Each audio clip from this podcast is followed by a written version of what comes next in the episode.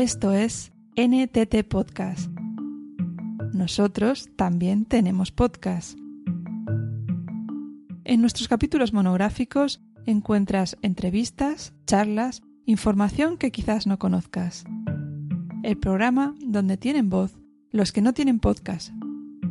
Estás a punto de comenzar un nuevo capítulo con la voz de Fidel y Mino. Imprescindible tu atención, tu escucha, tu participación. Comienza NTT Podcast.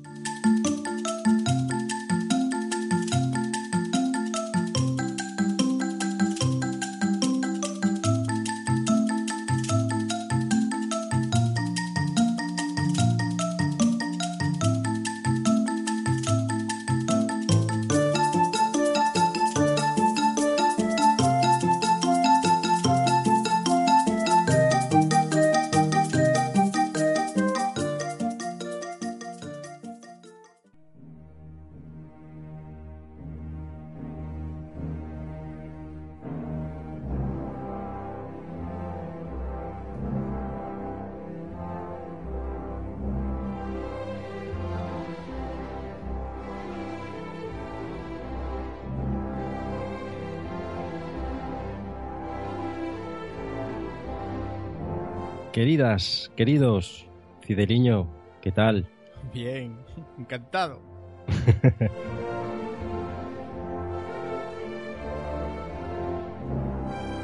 Oye, qué forma más peculiar de empezar el podcast.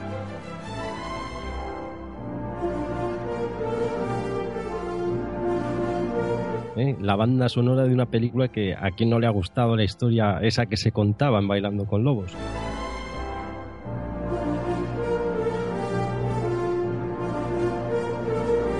Ese peliculón protagonizado además por, por Kevin Costner. Pues sí, de, de vaqueros, ¿no? sí, de vaqueros. Bueno, lo que pasa es que este podcast, eh, si se tratase de hablar de la película, que no es el caso, eh, no lo haríamos tampoco de su protagonista, el teniente Dunbar. De- hablaríamos de otro de los protagonistas, de un animal, del lobo calcetines. Así es, y es que eh, ese animal, que era personaje secundario en Bailando con Lobos, nosotros queremos hacerlo protagonista en NTT Podcast. ¿Y cómo lo haremos? Pues con una serie de capítulos que hoy aquí comenzamos y que se llamarán El ciclo del lobo.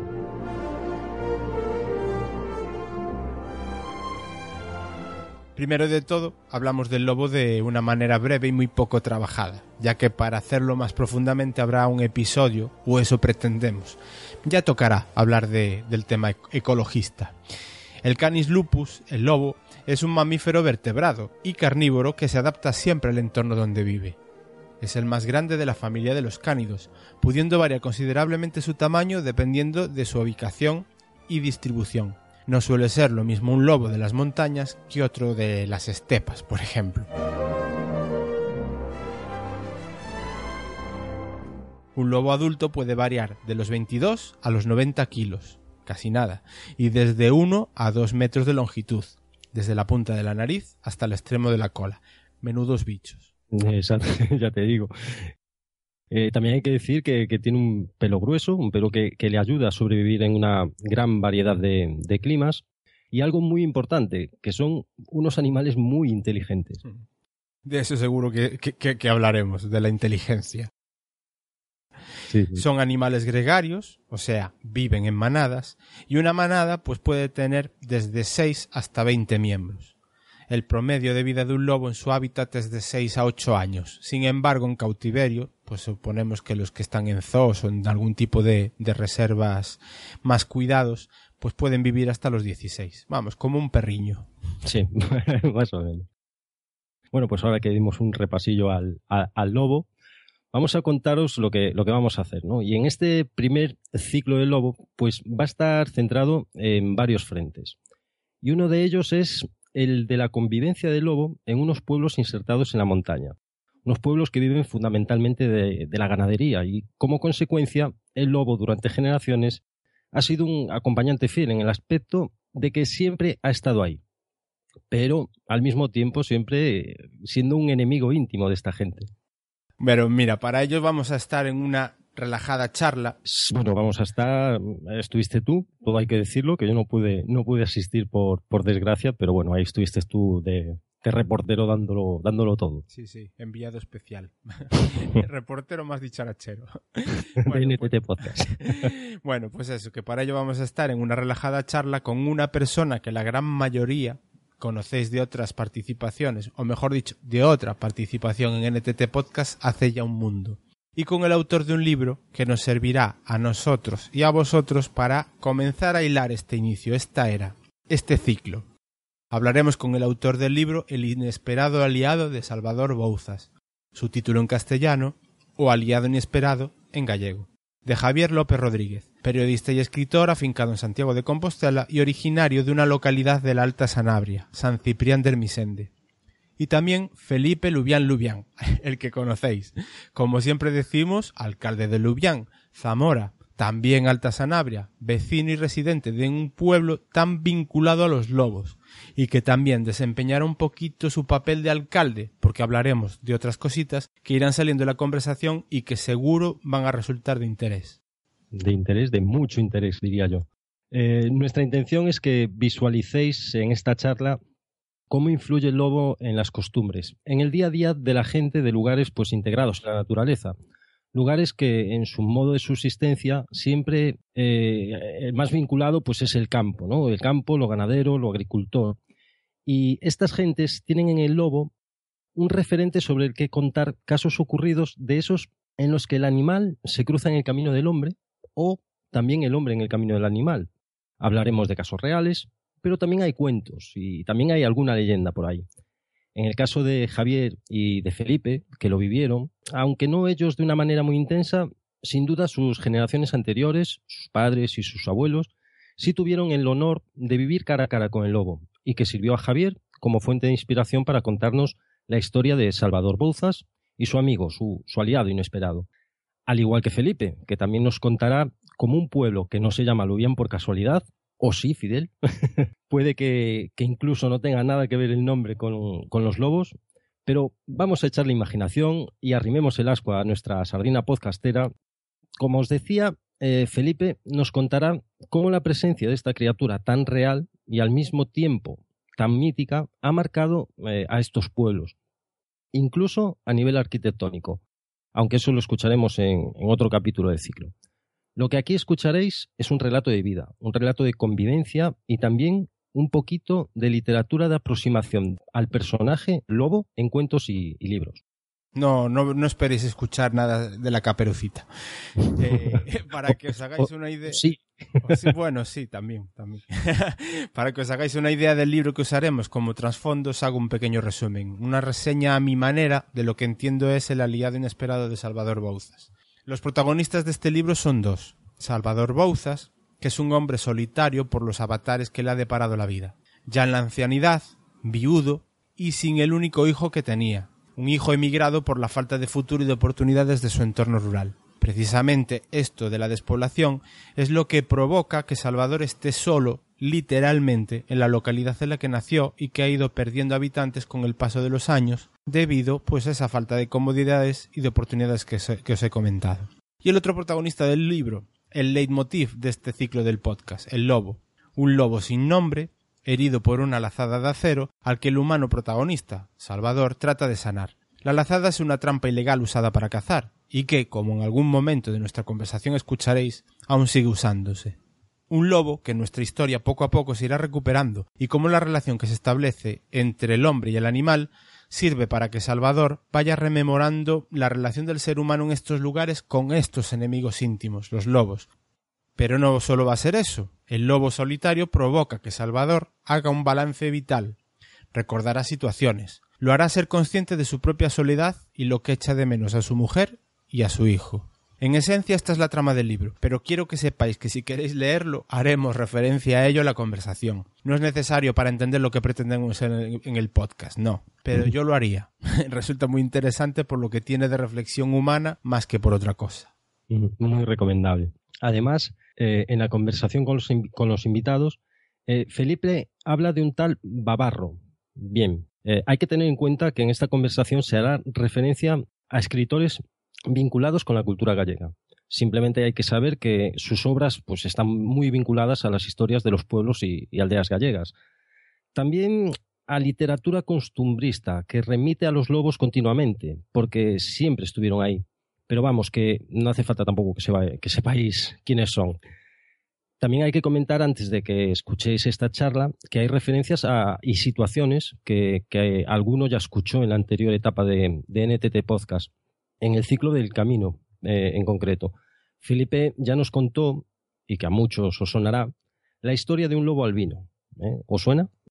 Eh, en buena medida, este ciclo del lobo nació de aquella charla con el mismo Felipe, así que si queréis saber a qué nos referimos ya sabéis.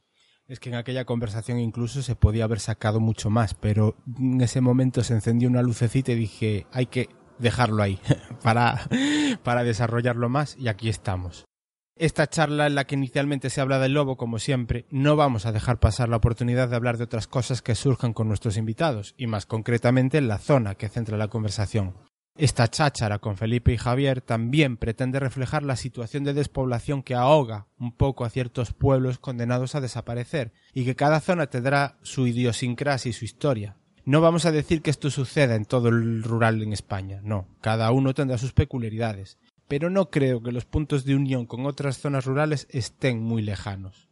Cierto. Otro aspecto de esta tertulia es hacer un breve, brevísimo acercamiento a la literatura a los cuentos tradicionales, o no tanto, y a grandes obras de la literatura donde el lobo siempre se usa como recurso potente y gran personaje con diferentes connotaciones y que Javier y Felipe nos pondrán encima de la mesa. Así que sin más, damos paso pues a la conversación que tuvieron Felipe, Javier y Fidel. Mino no. no, yo no.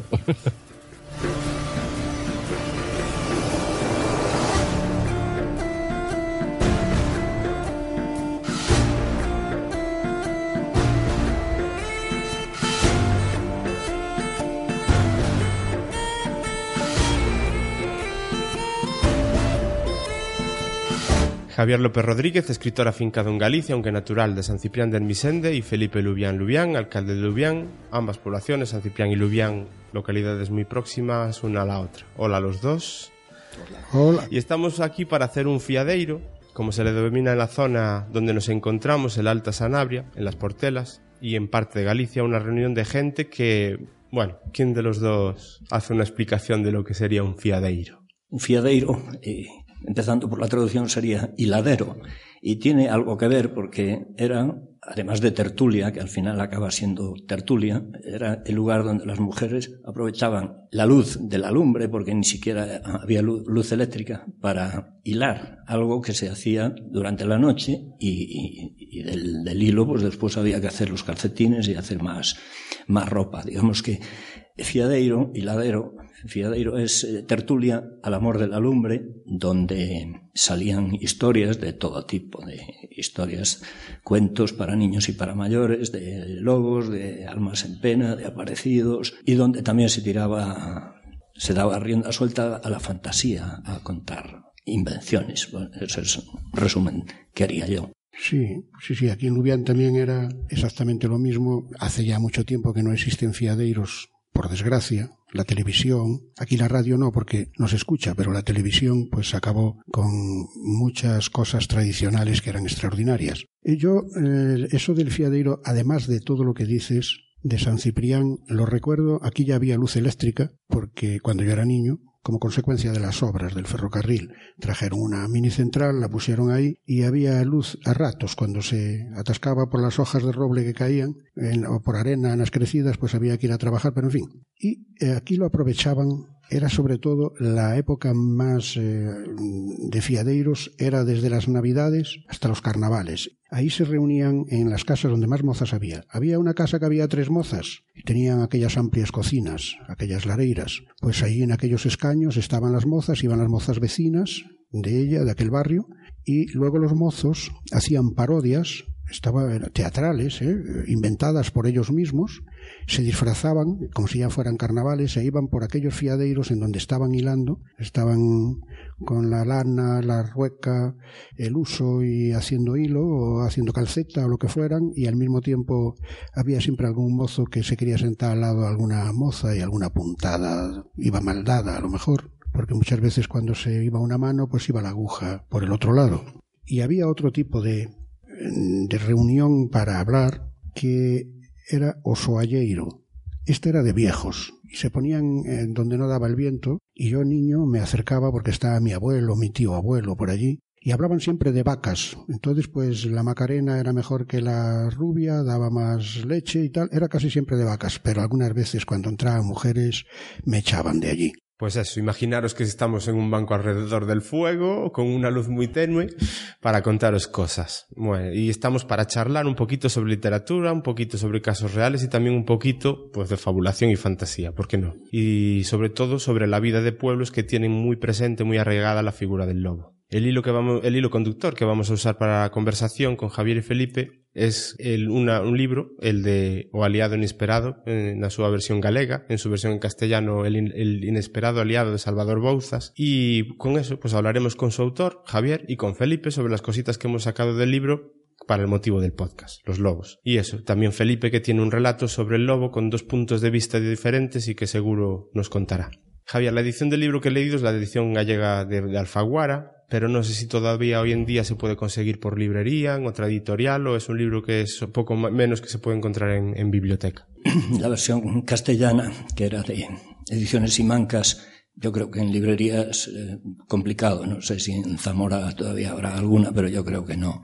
En bibliotecas pues sí, y a lo mejor a través de internet, que ahora funciona mucho el, de segunda mano, pues así vía internet, pues también puede aparecer. La versión gallega sí que se, se puede conseguir todavía en librería sin ningún problema. O Aliado Inesperado es un relato, una historia que tiene de protagonista a un lobo y a un hombre. Pero la novela no es exactamente un canto a la figura del lobo, aunque también. Es más bien un retrato de algo más. Cuenta un poquito. Bueno, es, eh, es un poco, un poco por un lado, una, una historia de, de amistad entre comillas, amistad eh, obligada por las circunstancias, en este caso la soledad. Es decir, eh, si se parte de un pueblo donde vive solo una persona y que de, repente se encuentra con un lobo herido por un lazo y, y entre matarlo y, y, tratar de curarlo, pues opta por tratar de curarlo y después hay una singular relación de amistad igual es excesivo, es una especie de alianza contra la soledad y de quitarse el miedo mutuamente a pesar de todo, a pesar de ser el lobo un tradicional enemigo de, del hombre. ¿no? Y lo que hay también en ese libro pues, es un, un poco un lamento con respecto a la desaparición de muchas aldeas, la despoblación, la, la falta de, de oportunidades para la gente joven que busca la vida fuera y a lo mejor lo que encuentra es la muerte o una vida que tampoco es eh, la vida que buscaban. Es, es un, un, una novela breve, pero sin embargo sí que toca diversos, digamos que el, lobo, en este caso, o, o la alianza entre un viejo y un lobo herido, pues es un poco la disculpa para después abordar diferentes temas, entre ellos la, la despoblación o la, bueno, la muerte de muchas aldeas que, que a los que nacimos en aldeas pues nos, nos causa tristeza o nos preocupa o, ¿Y eso, en qué, en qué momento entonces nace esa, esa idea de querer relacionar, pues es una amistad, una alianza particular entre un lobo y una persona para vincularlo a la soledad? Es decir, es una preocupación que tienes tú como, como eh, residente y, haber, y haberte criado en una aldea de este tipo y ver cómo se van despoblando poco a poco, que va, ¿en qué momento dices, bueno, pues quiero escribir una historia que hable de, de este, de este problema? Bueno, las historias todas tienen una, un punto de partida distinto y, y, en este caso no tenía muy claro por dónde iba a ir. Yo, lo que se me apareció es la imagen, una imagen que aparece en el libro y que es el lobo su, subido en un, en, en, un altillo y mirando desde arriba al viejo que le, que le estuvo curando. Ahí ya está curado y ya, y ya manda él. Esa, esa imagen, ese cruce de miradas entre el lobo que, que no sabe si va a atacar al viejo o simplemente le observa y le dice, cuidado que yo soy lobo. Eh, es, es el punto de partida era, esa imagen. Después se fue componiendo alrededor pues, pues toda la historia. Eh, obviamente somos fruto de, una forma de pensar o de ver las cosas, eh, de, vivir o de... Se van enlazando otras historias que tienen poco que ver o, mucho. Bueno, hay una historia de, del hijo que emigra, eh, que quiere volver y que y que por, por, lo que se cuenta pues no, no consigue volver y, y hay otras historias paralelas de, de, soledad, de soledad, de alianza, de amistad, entre comillas, de, en fin. Eh, aquí podemos hablar un poquito de lo que pensáis, porque eh, Felipe como ex maestro también puede opinar un poco sobre esto y también como después nos contará un escritor, aunque sea de relatos más breves, sobre el lobo como personaje recurrente en distintos cuentos y leyendas, sobre todo de tradición oral cuentos como Caperucita Roja, Los Tres Cerditos, Los Siete Cabritillos y el Lobo, está muy presente la esta figura como el personaje con el que asustar a los niños ante la amenaza que está ahí fuera. Pero es mucho más largo y complejo. El libro de la selva de Kipling, Colmillo Blanco de London, muchísimos autores en literatura española y por no decir en lo que nos afecta a nosotros más de cerca, que es la galaica y castellano-leonesa, eh, como Angel Fole, oyendo algo más mainstream, más conocido actualmente y que todo el mundo tiene referencias como son Tolkien en sus mundos de fantasía o George R. R. Martin con el maldito Juego de Tronos, donde se introduce el personaje del lobo, sino incluso mejorado y modificado para que sea más terrible y más y de más miedo. Eh, ¿qué, ¿Qué opináis sobre esto? ¿Por qué siempre recurrir a la figura del lobo como un elemento a aportar a la literatura y como un componente misterioso? Y miras para mí. Por ejemplo. Yo como crítico literario tengo poca experiencia o ninguna.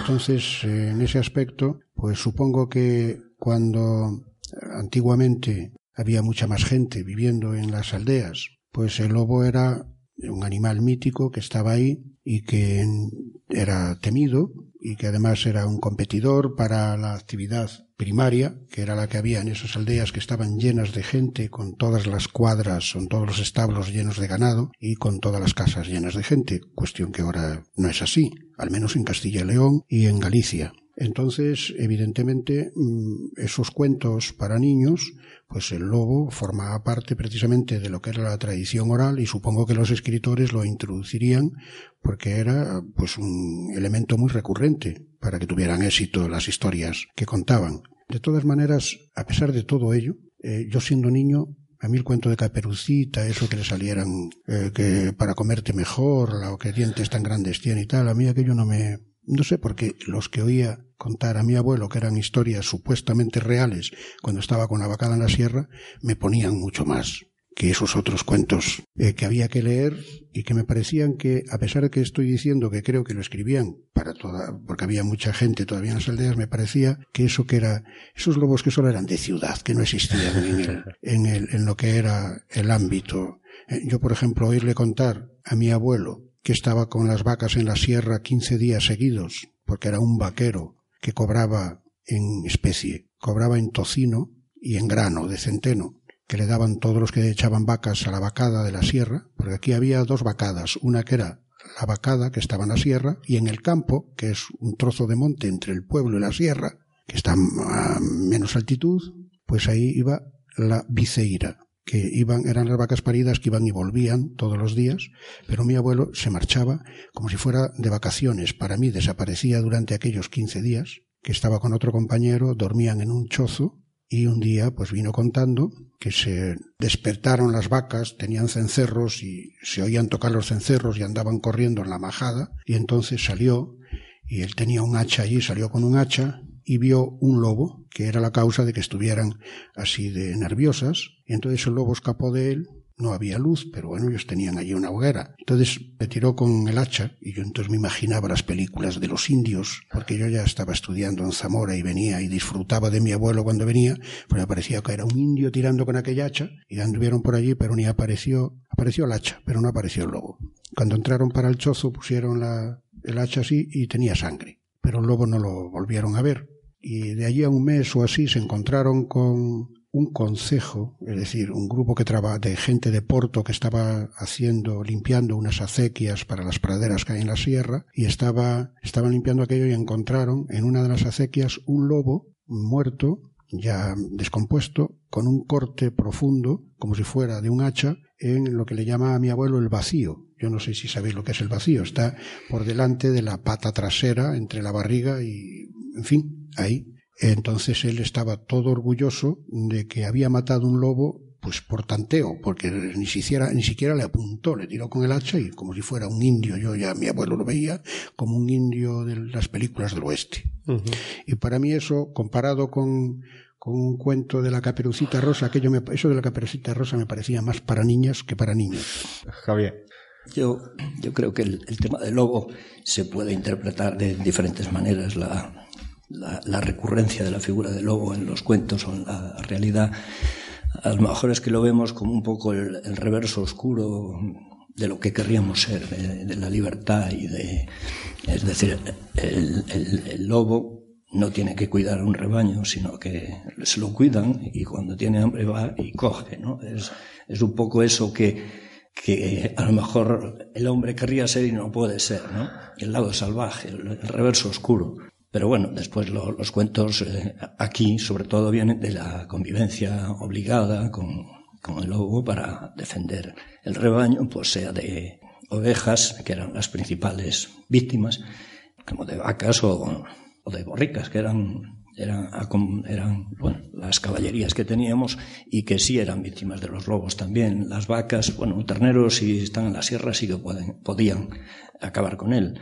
Y las borricas sí que, sí que a mí sí que me llegaron historias de, de borricas que intentaban, bueno, en nuestra casa lo contaban, de una borrica que decían era como una mula, que era grande, pues que un, una noche se quedó fuera porque le gustaba irse por ahí al huerto, escapar de donde iban con las vacas, pero a veces eran, buscaban un postre, eh, no venían todavía llenas y, se metían en un huerto buscando algo, unas berzas o pues una borrica que quedó. Gustosas, más alimento más gustoso. Eso, unas delicias para antes de dormir, que decían que no dormían los burros, pero bueno, para descansar. Pues esa que se quedó una noche fuera y que sintieron de madrugada los vecinos como andaba corriendo por el pueblo, que andaba corriendo por el pueblo la borrica y que pasaba con la borrica, pero eran los lobos que andaban detrás de ella y que consiguieron al final que se metiera en un toleiro, un chuceiro, es decir, un prado blando donde hay agua por debajo y que se enterró las patas, enterró las patas, no pudo escapar y que le comieron buena parte de los zancos traseros allí. Eso me lo contaban, vamos, eso, fue cuando yo era niño o, poco antes de, que llegara a ser. Y, que todavía la trajeron, todavía vino caminando, pero bueno, obviamente que murió. Es decir, el lobo, el lobo que trabaja en común, que, que, tiene estrategia, que, porque cuentos así de, de, ataques a rebaños también hay muchos, muchos que te cuentan, pues lo vi desde lejos, eh, venían dos, cruzaron el río, había crecida, cruzaron el río porque vieron el rebaño al otro lado. Y, y, después cómo se separan, cómo uno va por un sitio, otro por otro, cómo uno se hace ver para concentrar la atención del pastor o de los, o, o de los perros. Y el otro es el que ataca, y cómo después incluso ver cómo repartían la presa y, y marchaban como, como, dos amigos, es decir, el lobo pues es mítico en ese sentido, el, es el salvaje, es eh, la parte salvaje que, que, admiramos y que no podemos ser y que, y que dio pie pues a, a multitud, multitud de historias que seguro que contamos alguna más. De todas maneras, hablando del burro, el burro es el animal, parece ser, yo ya lo había oído en Lubián y lo he visto también por ahí en algún programa, que es el primero de los animales que barrunta el lobo. Y pone, si por ejemplo hay vacas y hay burro, que siempre teníamos un burro con las, con las seis u ocho vacas que teníamos, cada uno, cada familia, y estaba en el prado con ellos. El burro, si venía el lobo, era el primero que se daba cuenta. Y ponía en prevención a las vacas, que se pueden defender mejor con los cuernos. De ahí que últimamente, además de proponer los ecologistas a los que tienen ganadería que tengan mastines, por ejemplo, para proteger los rebaños y que así puedan coexistir en un mismo lugar los rebaños y, la, y el lobo. En algunas granjas de Galicia de vacas les han aconsejado que metieran una burra o un burro porque previene.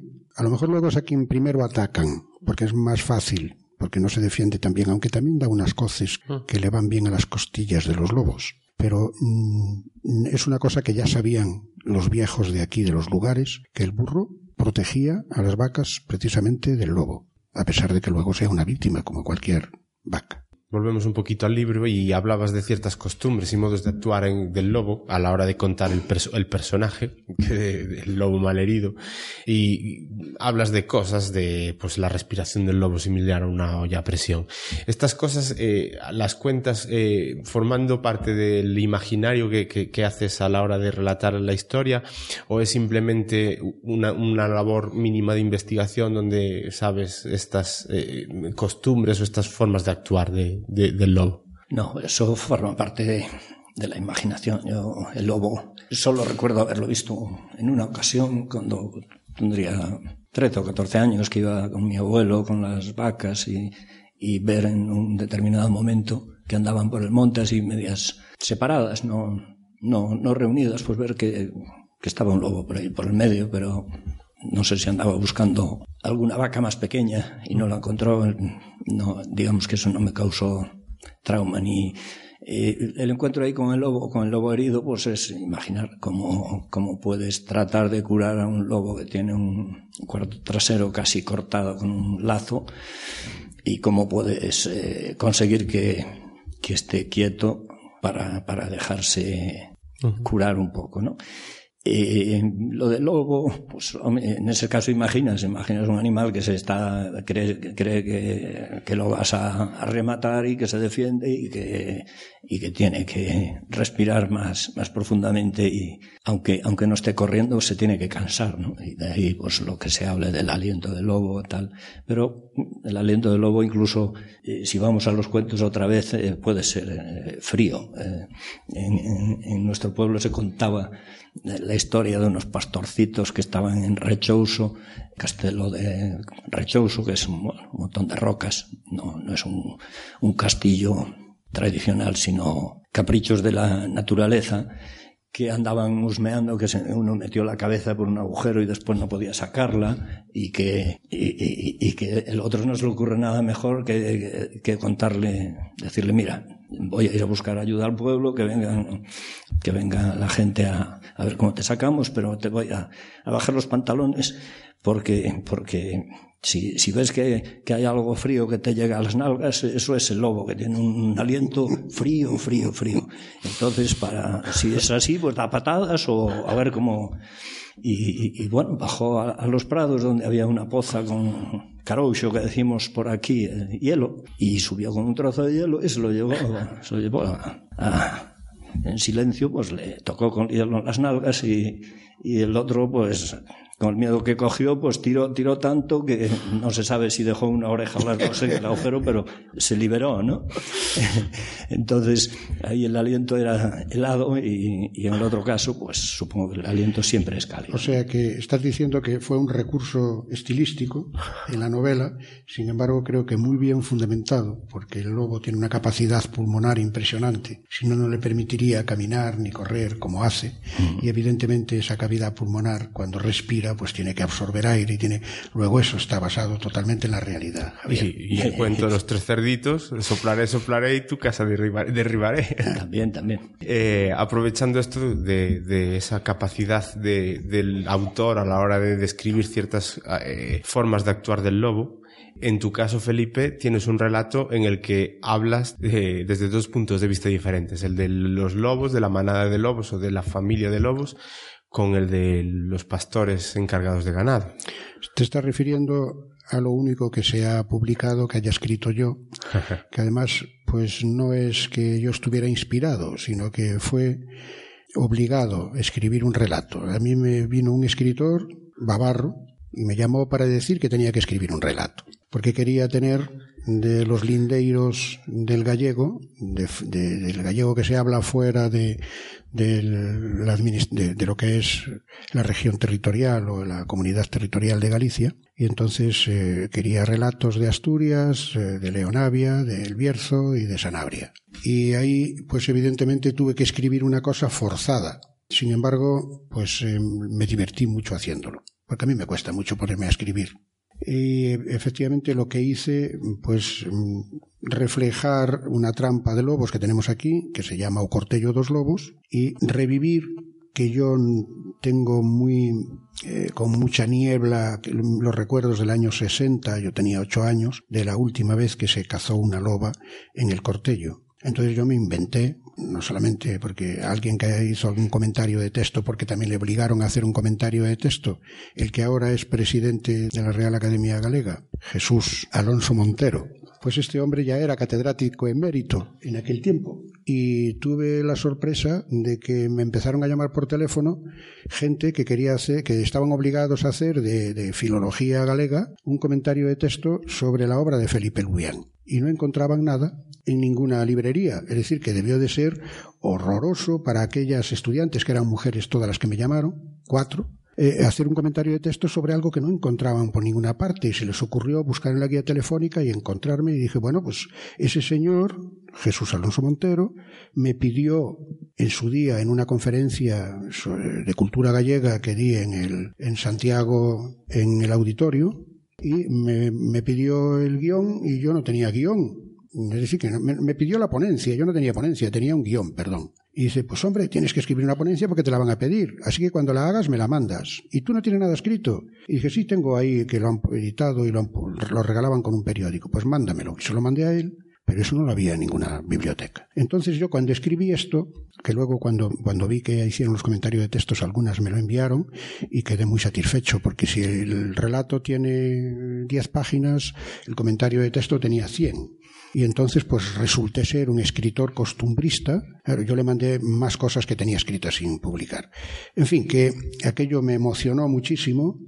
Le doy las gracias por darme tanta importancia a, mi presidente de la academia actual, a mi presidente actual, que, que, tiene que ser muy mayor, porque ya era catedrático emérito en aquellos tiempos. Y mm, cuando lo escribí, pues evidentemente relaté, me imaginé, es decir, que no todo es real, me imaginé cómo se cazaba el lobo en el cortello y partía, pues efectivamente sí, de, de un niño como era yo, como vivía el niño, las labores que tenía que hacer en casa, picar la leña, y a, bañar agua mientras la madre iba a ordeñar, el padre iba a segar, todo ese tipo de cosas, e iba pues intercalando esto con cómo nacían unos lobos y cómo la madre tenía que venir a comer para poder amamantar a aquellos lobos y se van entrecruzando eh, las vidas del niño y de la familia del niño con la familia del lobo hasta que al final el niño sube con su abuelo a la sierra, que era vaquero, y allí eh, se echa a llover y se meten en un en una cueva debajo de las rocas, en un entrante, para ampararse de la tormenta, y allí encuentran que hay unos lobitos muertos. Y al mismo tiempo había caído una loba en el cortello a unos 10 kilómetros de distancia. Y entonces pues el abuelo relacionó que era la madre, que había muerto y que aquello... Y el abuelo, que era un hombre que estaba permanentemente contra el lobo, que había tirado con un hacha en su día a un lobo y muchas más historias que tenía, porque tenía que defender la ganadería de los ataques del lobo, pues en aquel momento le caen unas lágrimas y dice cutadiños, pobrecillos, con lo bonitos que eran. Y así acaba el relato. Efectivamente, yo ya no viví aquellas historias del lobo malo, malo. Para mí el lobo es un, es algo que creo que debe de seguir existiendo y por eso terminé aquel relato así. Pero yo digo que yo no estaba inspirado ni nada, tuve que forzar el relato, basando por eso me, me, dijeron que era un escritor costumbrista, lo cual pues me iguala casi con Pardo Bazán. Queda claro que el libro habla de dos situaciones totalmente enraizadas en muchísimos cuentos o en muchísimos pueblos en la actualidad, que son, volvemos al aliado inesperado, eh, que son el despoblamiento y la soledad, por que van quedando, va quedando poca gente en los pueblos. Antes de seguir adelante con los lobos, eh, me gustaría que si queréis hagáis un breve, ya no sé si tanto diagnóstico, pero bueno, por lo menos vuestra opinión sobre el porqué del despoblamiento y qué soluciones se toman a veces desde una parte política para tratar de paliar este, este problema, o es algo irremediable hasta cierto punto. Veo que miras para mí, como soy además. En principio sí, después quiero también la opinión de Javier porque le inspiro en el libro.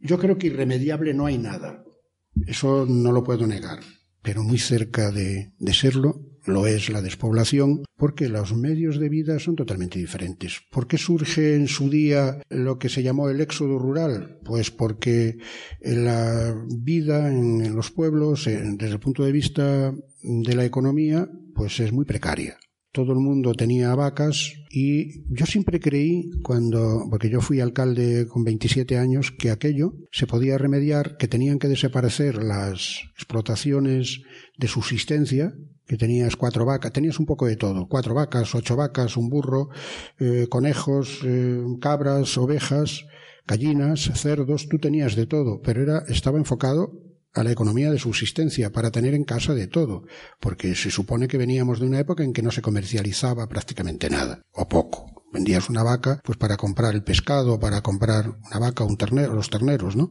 Para comprar el vino, porque aquí tampoco hay viñas, entonces de eso no teníamos. A lo mejor en San Ciprián había alguna viña, pero aquí, como no lo hiciéramos de urces o de escobas, el vino iba a amargar un poco.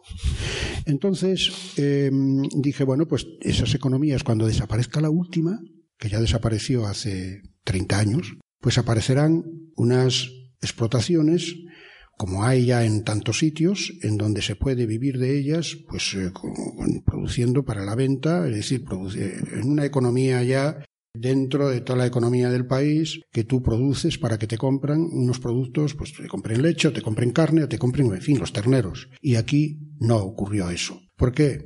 Pues porque parece ser que tienen dificultades. Es decir, que el mundo de la actividad primaria sigue teniendo tantas dificultades, al entrar en un mercado común más globalizado, resulta que se produce más barato en otros sitios, total que te hacen imposible pues vivir de lo que siempre se vivió en los pueblos. También se dijo que, que las nuevas tecnologías iban a dar lugar a que se pudiera vivir en los pueblos pues todo tipo de profesionales, porque podían trabajar desde cualquier lugar, por apartado que estuviera. Pero es que la banda ancha tarda en llegar también a estos lugares. Y yo creo que luego mm, existen ciertas comodidades o en, las ciudades que no existen en los pueblos. Eso depende de cómo lo mire cada uno, ¿no?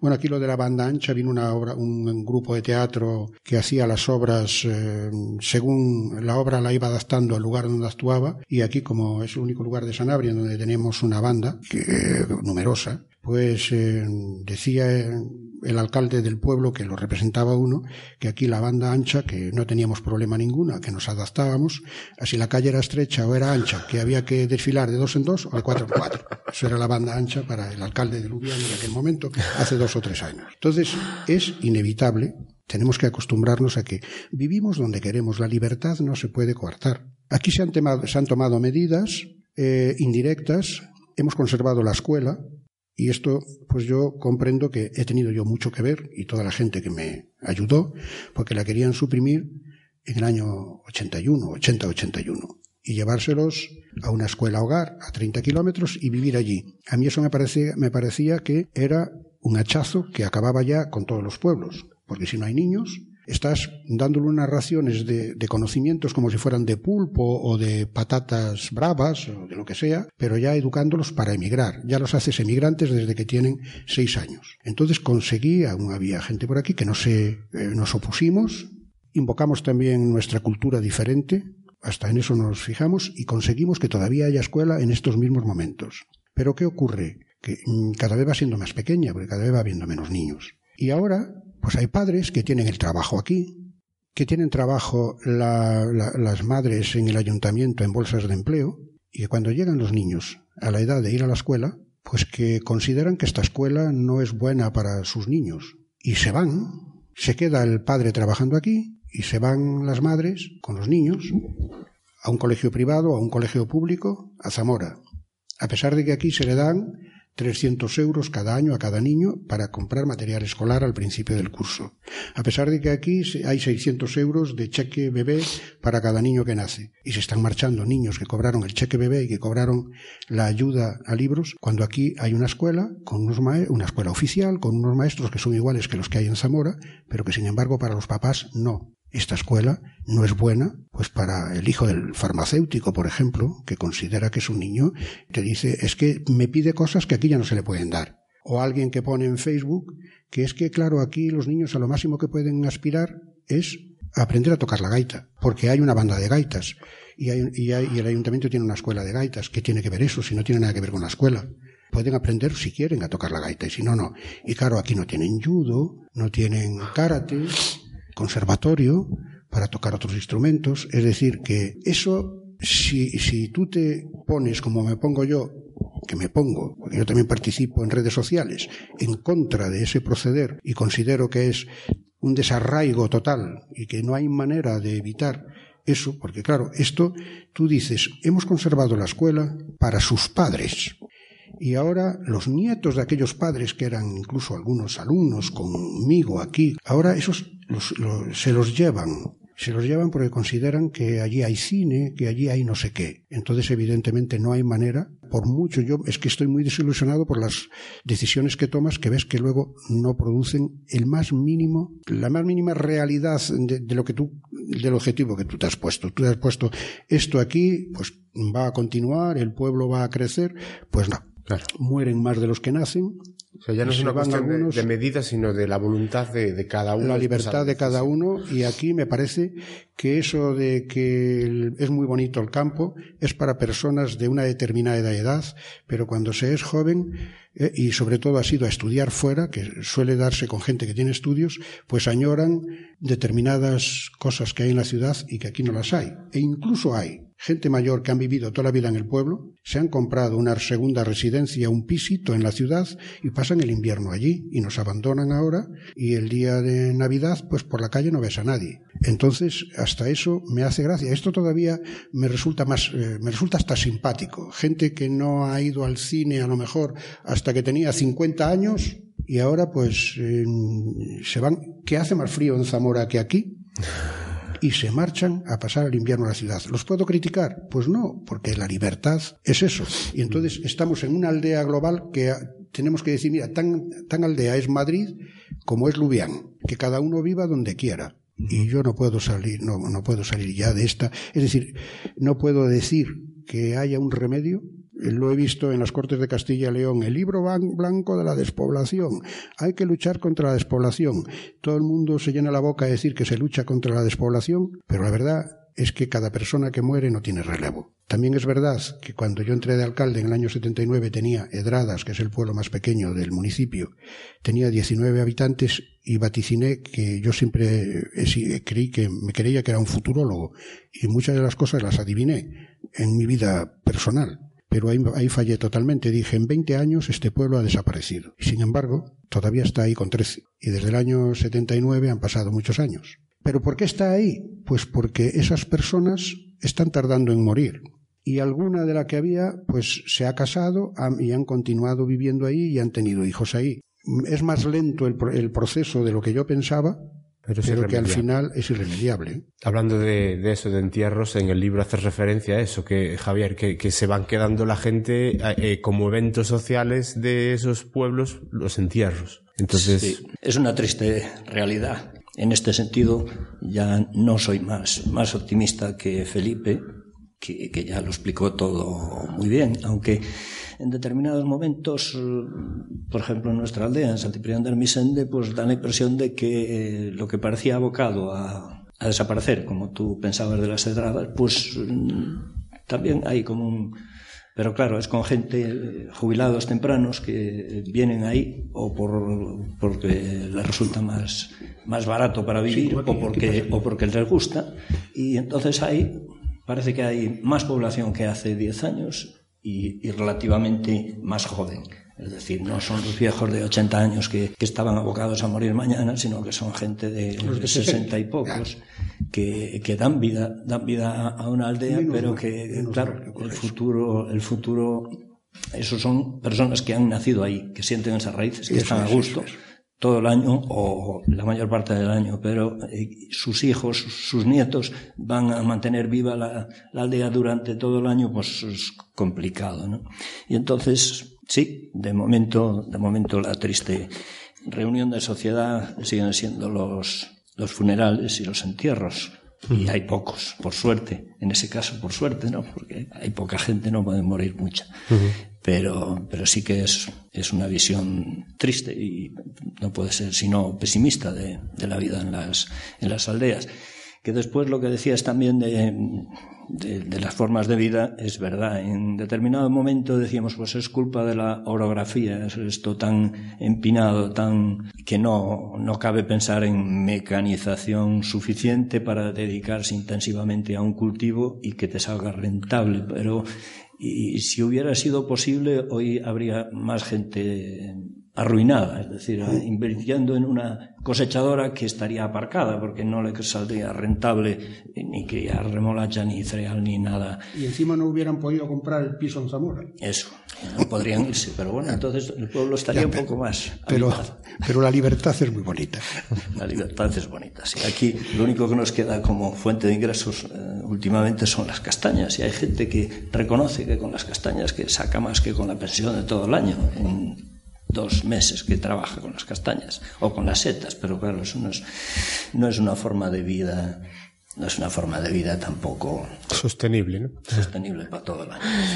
Bueno, el libro está lleno de aristas y pequeños recovecos de los que tirar de un hilo que nos llevaría a otros temas de conversación, como estáis viendo con el tema de, de la despoblación y de eh, otros temas. Y entre ellos está el dolor ante pérdidas familiares, relaciones vecinales, presencias ajenas indeseables cuando uno está en soledad, que a lo mejor le vienen visitas que no son del todo agradables, ven incluso rechazo avances imprescindibles en la ciudad, como es una iluminación eléctrica y que Salvador pues no, no acaba de entender muy bien cómo puede estar una calle toda la noche iluminada cuando el único que puede estar paseando por ella es él. Pero bueno, supongo que si os podéis hacer con el libro sois más capaces de entender el conjunto, el conjunto de, del relato. El lobo llega a Salvador porque está mal herido, muy mal herido, y el primer impulso es el de matar a un enemigo íntimo. Salvador se apiada y quiere curar al animal. Esto va haciendo que recuerde cosas de su pasado y lo primero es de tratar de recordar cuándo fue la última vez que vio a uno vivo. Ah, bueno, antes de nada, que mm, recuerdo que mencionasteis el tema de, del mastín, eh, el perro como cuidador de rebaños y en el que también se hace referencia en el libro. Cualquier perro era válido, es decir, se acompañaba el rebaño con un perro, o eso, los mastines era el especialista por excelencia a la hora de, cuidar los rebaños. Y si recordáis en casa, haber tenido mastines. Había dos tipos de perros. Para el rebaño de las cabras y las ovejas había los de carea, que eran, ayudaban al pastor a mantener el rebaño unido y no, des, no disperso, porque obedecían órdenes que, bueno, todo el mundo lo sabe, ¿no? Lo mandabas y venía y traía las, las reses para mantenerlas a la vista del pastor. Pero ese para el lobo, pues eh, en, casi que sería un aperitivo.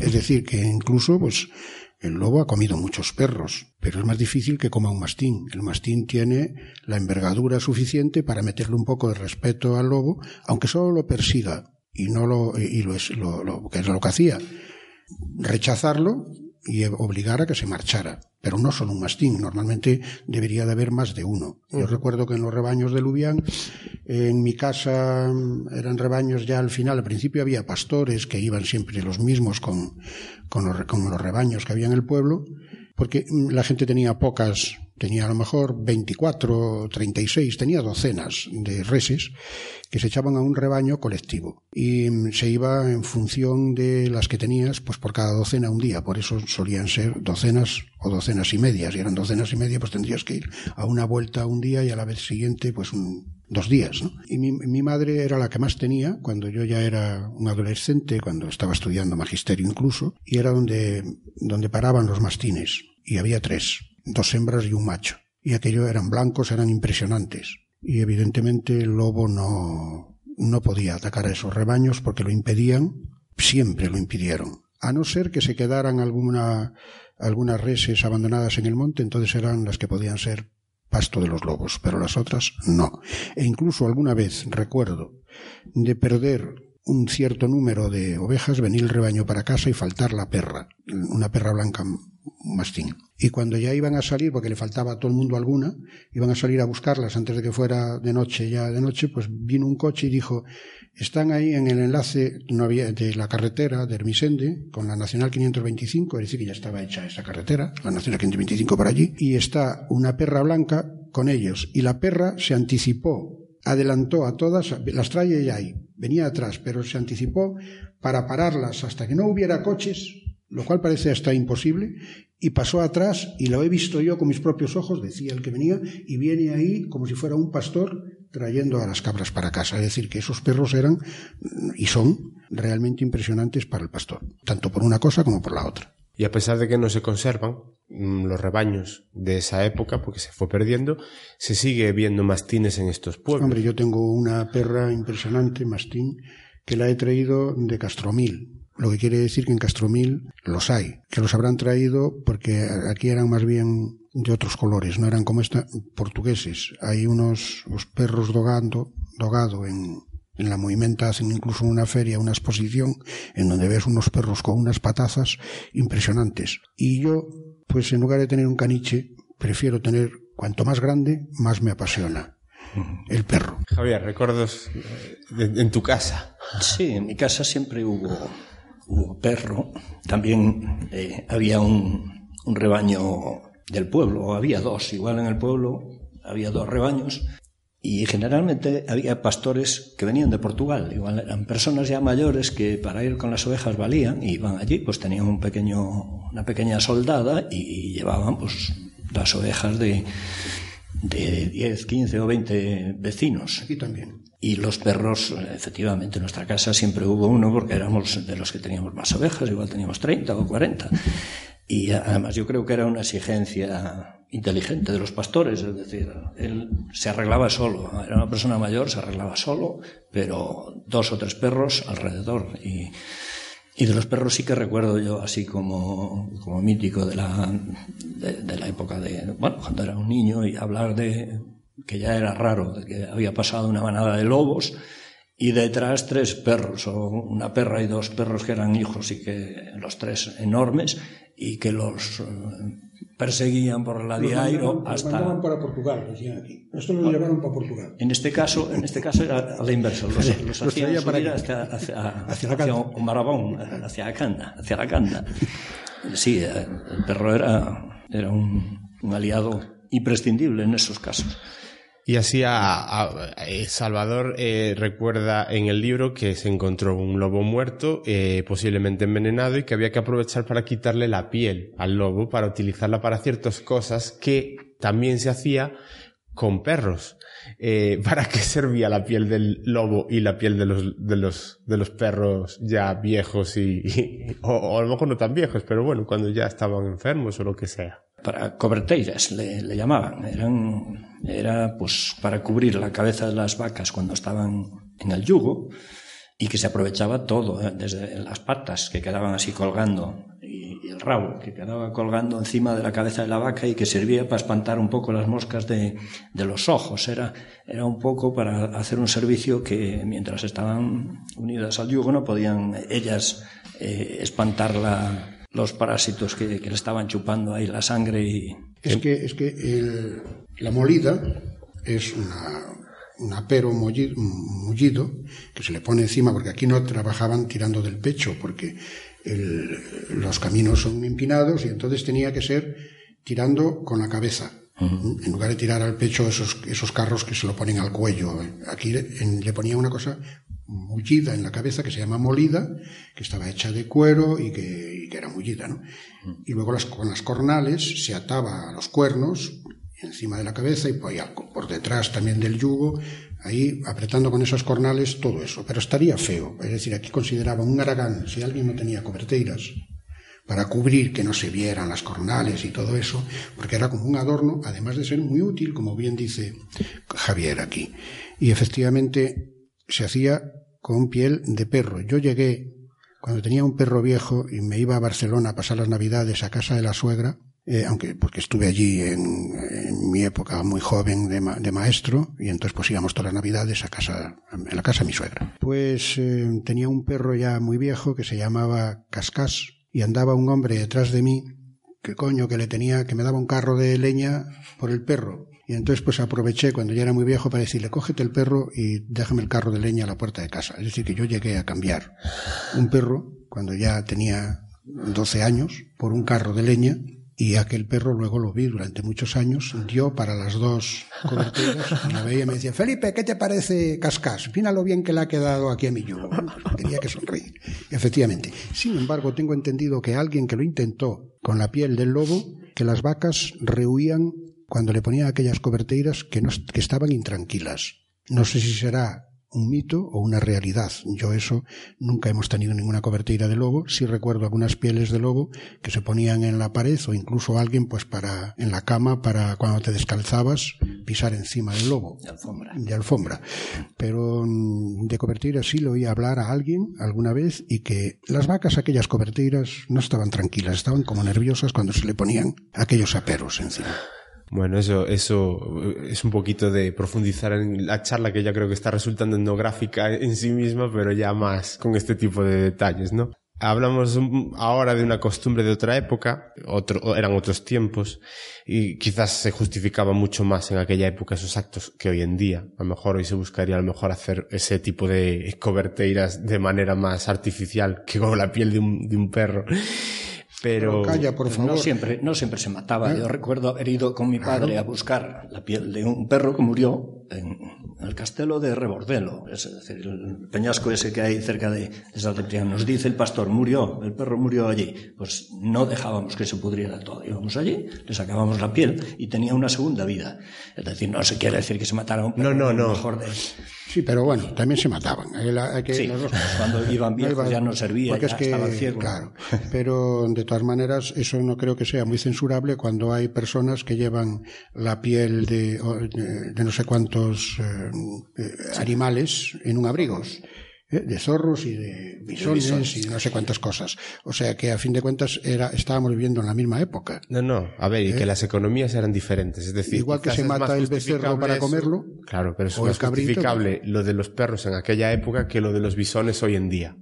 Quizás podemos mantener un poquito las distancias temporales, ¿no? Pero bueno, en el, en el libro, Javier, aludes a que cuando Salvador se va a pasear el lobo muerto que se encuentra, que está envenenado, y lo va paseando por los pueblos del entorno, subido encima de un burro, eh, va paseando el, el, trofeo al grito del lobo muerto, pastor de sorte. Exactamente mmm, esta frase, ¿de dónde la sacas? ¿Es algo real? ¿Es algo imaginado por ti? No, la frase en sí, pues, era una forma de, de meterle algo de, diálogo a la historia que era toda narrada, pero parte de la realidad de, ver a gente con un lobo encima de una burra, un lobo que paseaban por los pueblos y que llamaban la atención de los vecinos, pues por lo menos diciendo, ahí traemos un lobo. Era un enemigo menos que tenían los que tenían rebaño y, una forma de conseguir eh, dinero no, no tanto para vivir, sino para hacer una fiesta, fuera, fuera un reinado mejor o fuera, fuera para concederse un capricho. ¿no? En, aquí en Lubián también cuando bajaban del cortello de los lobos viva la loba, pues la insultaban por el camino y mm, salía todo tipo de frases.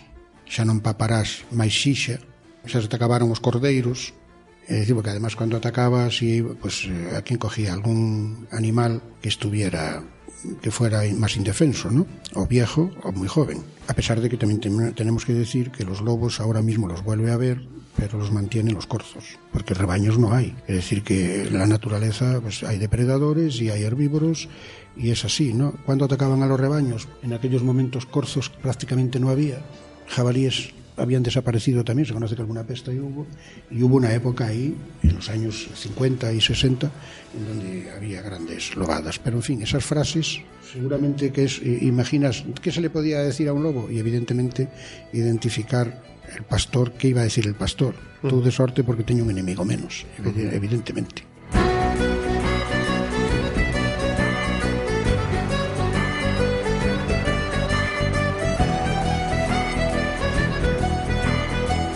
Bueno, ¿qué os ha parecido?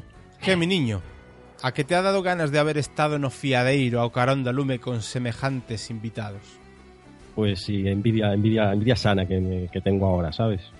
Eso, eso no se hace, eso no, no va a volver a pasar. O, o sí. Dependerá. De verdad no sabéis lo que he disfrutado hablando con Javier López Rodríguez y con Felipe Lubián. Un placer. Pero Fidel, a mí me suena que esto no se acaba aquí. Te suena bien. Hay más. Eh, la conversación con Felipe y Javier seguirá, pero hay que esperar. Hoy como bonus extra os dejamos al final de este capítulo y de manera opcional el audio con unas señoras, María y Elena, que me cuentan anécdotas y cuentos vinculados a los lobos. Pero es opcional, porque hablan en gallego, o al menos un gallego propio de Zamora, lindando con Portugal y Ourense, por lo que pocos podréis entender. Aunque, si se hace un poquito el esfuerzo, pues yo creo que se puede. Aún así no aporta nada más que la curiosidad del cuento y la cháchara con ellas. Pero bueno, habrá que esperar cuanto habíamos dicho. mm, Bueno, mira, en dos semanas continuará. Así que si os ha resultado interesante lo que habéis escuchado, ya sabéis que podéis hacernos comentarios e impresiones en las siguientes vías de contacto.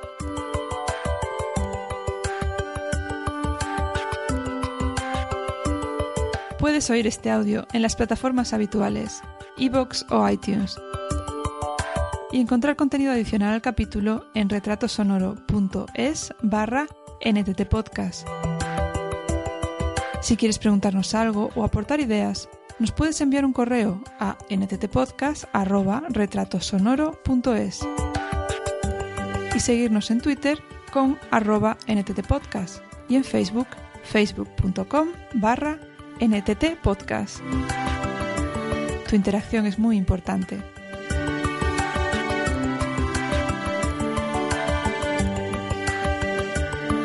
Bueno, Fideliño, decálogo. Vaite por la sombra, mi niño.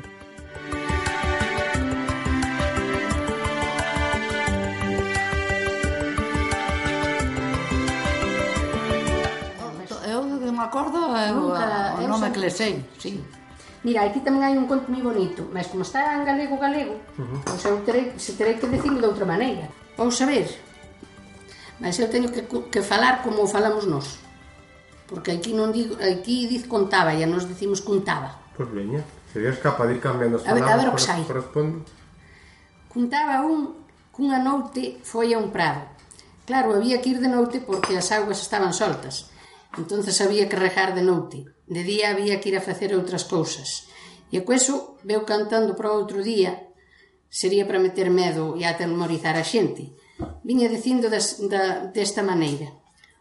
Onte fui á miñeira a tapar a agua. Serían as dúas ou as tres da mañá cando vin, vi cen lobos. E dixeronle, home, cen lobos serán menos. Pois serán cincuenta. Home, serán mutos. Mira que 50 lobos son mutos lobos. Pois entonces serán 25. Íbanle dicindo así ó para atrás, hasta chegar a que nun momento o lobo, polo que dixo, non era ningún. Era o medo que o home tiña. Non era nada, era medo, solo medo e moito medo. e os ten lobos, e os ten lobos era mentira. Volveu ser nada. Unha vez que foi o tío a filmar non me poñes que non me graves. Non, non. Porque eu vou falar galego. Mais tamén se pode falar galego. Un, unha vez foi tapada de agua veía di. E, a, e chegaron, chegou a levaba a escopeta tamén. E chegou a, a ali a, antes de, de beira di, as callostras chamas. Uh. As callostras e viu un, uns, uns lumes. E era un, un carballo que estaba ardendo. E el que pensou que era, que eran cousas raras. E a, e a colleu medo, e non sei se vaya ni se non vaya se serán os ollos dos lobos que, que relucen, se... En lo caso é que, que el foi indo, foi indo, e con moito cuidado e a escopeta así xa preparada, e por aquela caldeira de, das callostras abaixo, e que, mas eso é verdade, non? Isto contou que era verdade. E chegou a cerca daquelas bras, daqueles cosos e era un, unha, un árbol que estaba un, un rebolo que estaba. ardendo. E chegou ali e dixe presto tanto medo? Mas chegou a máis adiante e, a, e, e era verdade que estaban lobos. Pero el, el era valente non, non tiña medo. levaba a escopeta e a, mas contaba así pasei un medo aquela noite que, que porque digo isto, isto, isto que pode ser desde Celeiro, leiroa, desde Vilares xa había aquel, aquelas cousas. E, e os lobos dese aí da, tamén era verdade de, da, de Rañalobos que ele iba a traballar a Lubián. E, a, e, a, e aí foron con xa desde, desde, a, desde aí do, da playa da Beguiña e aí el sentía por lá de arriba as, caer as pedras dos camiños de que ele andando e, a, e os lobos por riba e a caían as pedras de, de, de según os, os lobos iban andando ela, elas caían e, e, e despois en Belois e despois en Castrelos e despois no, no Mouro Morto e tu, está, está cerca de Lubián. Acompañado. Pues, iban de noite. De noite, eles chegaba a Lubián de noite. Iban de noite. E despois por, despois por aqueles rebolos de Lubián Que valientes. E, a, e a, cando chegan cerca de Lubián, como que dicen os lobos, dirían mire, xa está cerca do pueblo, e que meteron uns aturros, Que valentía tiñan os homens vale, Valentes ia, ia, ia caen pedras da, da riba da carretera e aquel día ben pensei que non chegaba a luviar. Contado. Dixe, eso, eso é verdade. Non? E, e cando nos saíron os sete lobos que, que tiñan os cais mi bárbaros e, a, e, a, e os escurriceron os sete, que aí, uh. aí arriba para, para rozadas, para aí. Ben contaba así esas cousas tamén. Un can que tiñan os meus abuelos que chamaban arrogante, decía a mamá que matera un lobo Matera un lobo tamén porque era moi grande o can e clavaronse un outro, pero era un sol, se chegan a ser dous. Cando vai o ya, os lobos antes fallaron por unha naide. Eles, eles tamén tiñan medo. Mas o meu pai veu un, un desde Lagoas, si pola, pois, veixaba polas touzas antes. Mm. E ele estaba regando e estaba hasta, hasta, hasta escurecer Pois desde lá, a Parcuel, a Parcuel, a Parcuel, e cando chegou, que viu que o meu pai xa viña para cima da casa do, da Tilia, e que pegou un aturro tamén. Sí, porque non le gustaba. E, a, e a, que xa, xa se me escapa. Mas el creu que apañou un medete ben bo. Uh -huh. Os medos, os lobos eran... Antes Era, andaban moito. E había moitos. E como sí. andaba moita xente de novo? Ah, o, o claro. Teófilo conta moitas cousas dos lobos. Uh, e eles iban allá, andaban o, o contrabando e tamén tamén iban o, de noite e, o José, contaba o Luís co José, o José Froles e o Luís tamén unha vez vindo de Lubián tamén le saíron os lobos. Mm. E o José iba contra o Luís e temblaba porque le tiña medo e o Luís dicíale, coño José non tembles que non fai frío. Mais os lobos. Non, sí. non te fai nada, vai viñer ao muiño, porque el, el muían de noite e tiña que ir a ver o muiño a parar ou o fos.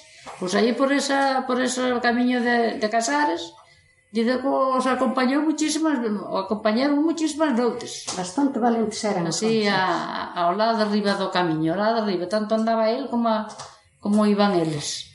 E chegaban a mellor, se vía que se metían no, po, no muiño, pois daban un aturro, como que dice, xa, xa, xa se nos escondeu.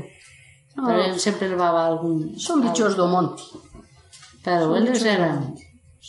Oh, sí. o tío Afilo non sei como está vivo. Non estaba vivo. Estaba mm. vivo porque el, el andaba de noite como un... E iban a regar para lagoas e... e Eu estuvera que andar de noite, estaba perdido. Sí. Fora Pero... no, nos anos daquel nacimento tamén me iba a pasar igual. Porque no... Pero... Sí, sí, había había moitas cousas desas, sí. A min o que me contaron foi unha historia que creo que tiña que ver, non sei si con co teu pai. A ver se si é certa. ti podes decir. E é que parece ser que perderas un vitelo ou algo así. Non por un papel. Contame historia. Mira ti que me chegou esa historia, eh? Daste sí. conta. Perderas un vitelo. vitelo. E escapouse da corte que era pequeno Tes que abriuse a porta e marchou o vitelo, e non achaban. E lle ronderon o monte todo, non sei se te contarían así. Sí, sí, sí, andaba. Monte lá para arriba e a, e a dormiu o vitelo alá e a, non a partía. E despois a levaron a vaca a mañá a ver se, se a, a vaca pois, chamaba polo vitelo. E a, cando, cando a vaca le cheirou o vitelo, pois bramou, xa aquí chamalo bramar, e a, e o vitelo saiu dun caboco. E despois o meu pai decía, o colbolo San Antonio, dice San Antonio bendito, decía. E despois cando apareceu o vitelo, dices, o San Antonio é o, a min o, o santo que máis a mí me afode.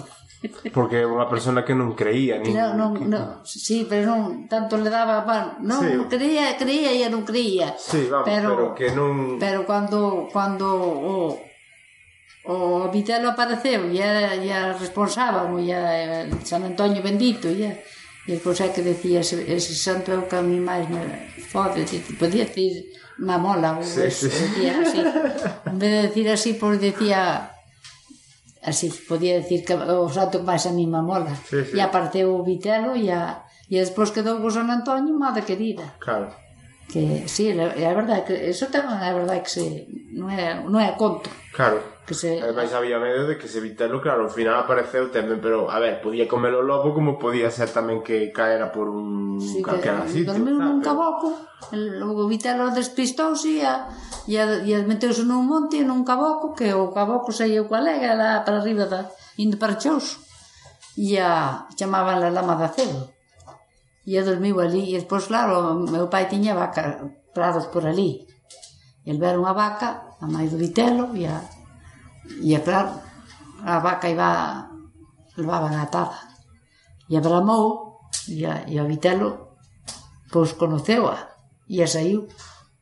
Pois, despois o meu pai estaba todo... Claro, contaban aquí moitas veces que o, o conto do Tixico. O Tixico. Que, que era o santo que máis o amolaba el de, que quedou sempre co, Foi co San papel, Antonio porque as voltas así Sí. Anda que está copiado isto desde que ano? Desde 1978. Ostras. Como dictou a mamá. Mas isto eh, foi o que se me comeu. Mas agora que? Responso a San Antonio de Padua.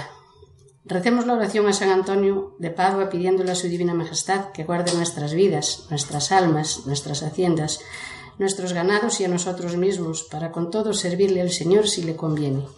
Gloriosísimo San Antonio de Padua, si buscas milagros, mira muerte y horror los desterrados, miseria, demonio, idos, leprosos, enfermos y sanos.